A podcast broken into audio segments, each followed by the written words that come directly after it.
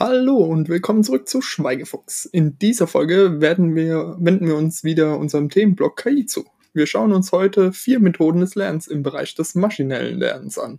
Zuerst schauen wir uns das Supervised Learning an, danach Unsupervised Learning, im Anschluss Reinforcement Learning und zum Abschluss noch Adversarial Learning.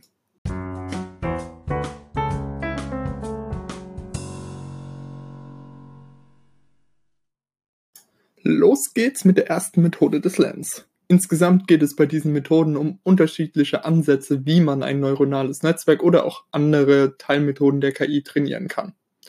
Supervised Learning füttert einen Algorithmus mit einer Menge von Datenpaaren. Ein solches Datenpaar besteht aus einem Daten Datensatz, sagen wir das Bild von einer Katze, und einem Label, in dem Katze steht, also was in diesem Datensatz enthalten ist. Dann füttern wir den Datensatz mit der Notiz, was wir als Ergebnis erwarten, in, in den Algorithmus und der Algorithmus wird dann darauf optimiert, diese Trainingsdaten so genau, äh, so oft wie möglich richtig zu erkennen. Dies birgt eine sehr große Gefahr, die in der KI häufiger ein limitierender Faktor ist. Es handelt sich dabei um das Overfitting. Das heißt, der Algorithmus, den wir trainieren, erkennt die Trainingsdaten alle richtig, aber sobald wir ihm neue Daten vorsetzen, versagt er. Ein Beispiel wäre, wenn unsere Trainingsdaten nur Bilder von schwarzen Katzen enthalten, geben wir ihm jetzt ein Bild von einer weißen Katze, dann erkennt er es unter Umständen nicht. Deshalb sind zwei Dinge wichtig. Erstens ein möglichst gutes Set an Trainingsdaten, die möglichst viele unterschiedliche Beispiele enthalten. Und zweitens sollten wir uns aus unseren Trainingsdaten einen Teil zurückhalten und den Algorithmus dann gegen diese Daten testen, also eine Art Validierung.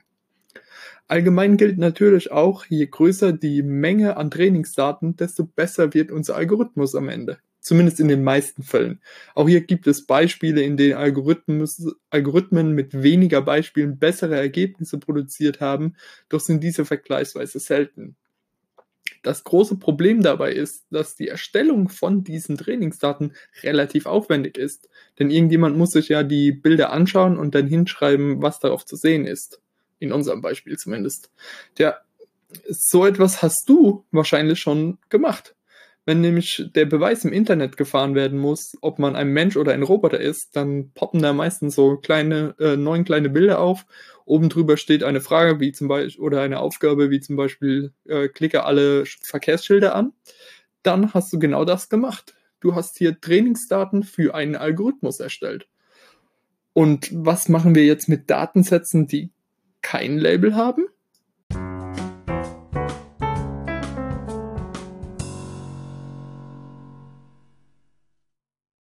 Jetzt kommen wir zum Unsupervised Learning.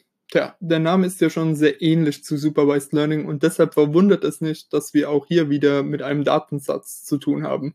Allerdings hat dieser Datensatz dieses Mal kein Label. Okay, jetzt kommt natürlich die berechtigte Frage, was soll denn dabei herauskommen? Denn genau das ist der große Unterschied zu fast allen anderen Methoden des maschinellen Lernens.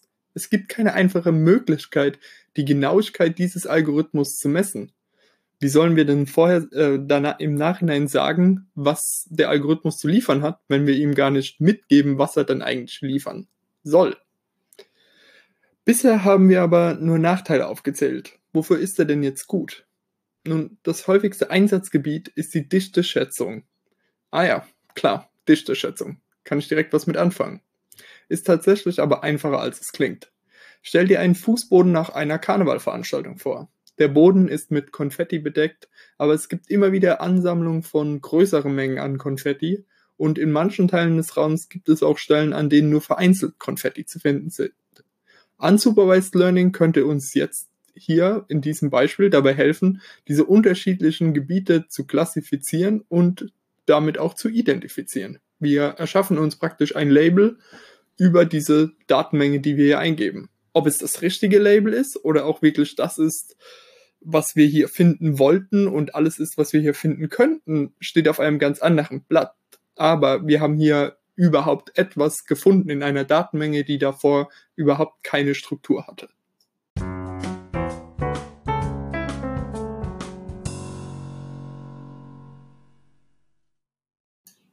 Beim Reinforcement Learning haben wir es mit einem System zu tun, das einen Algorithmus mit etwas belohnt. Das Ziel des Algorithmus ist es hierbei nicht direkt Katzenbilder richtig zu identifizieren, sondern seine Belohnung zu maximieren. Um dieses Ziel zu erreichen, kann der Algorithmus Aktionen ausführen, die seine Umwelt beeinflussen.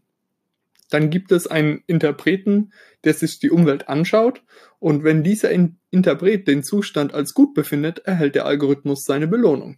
Ein häufiger Einsatz für Reinforcement Learning ist es, wenn man Algorithmen versucht, das Spielen von Videospielen beizubringen. Dort kann die Belohnung zum Beispiel die Jagd nach einem Highscore sein. Die Methode basiert auf der Art und Weise, wie wir Menschen und auch Tiere lernen und hat sich in bestimmten Bereichen als sehr erfolgreich bewiesen. Eben genau in solchen Systemen, in denen es ansonsten außer einer gewissen Zahl zum Beispiel kein klares Ziel gibt. Denn was ist denn das Ziel von einem Spiel wie zum Beispiel StarCraft? Da ist es ganz, ganz schwer, ähm, ja, eine einzige ein, auf ein einziges Ziel hin zu optimieren, denn Gewinn ist in StarCraft abhängig von unheimlich vielen Faktoren und da muss ich dem Algorithmus einen gewissen, ähm, ja, einen gewissen Highscore oder einen Score definieren, der sich aus vielen unterschiedlichen Werten zusammensetzt. Zum Beispiel, wie die aktuelle Ressourcenversorgung aussieht, ähm, wie sich der Gegner auf der Karte ausgebreitet hat und, und, und.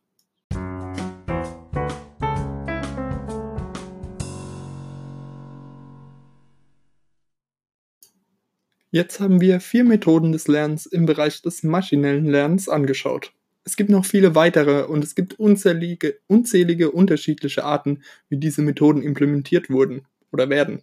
Aber jetzt wissen wir zumindest, wovon die Rede ist.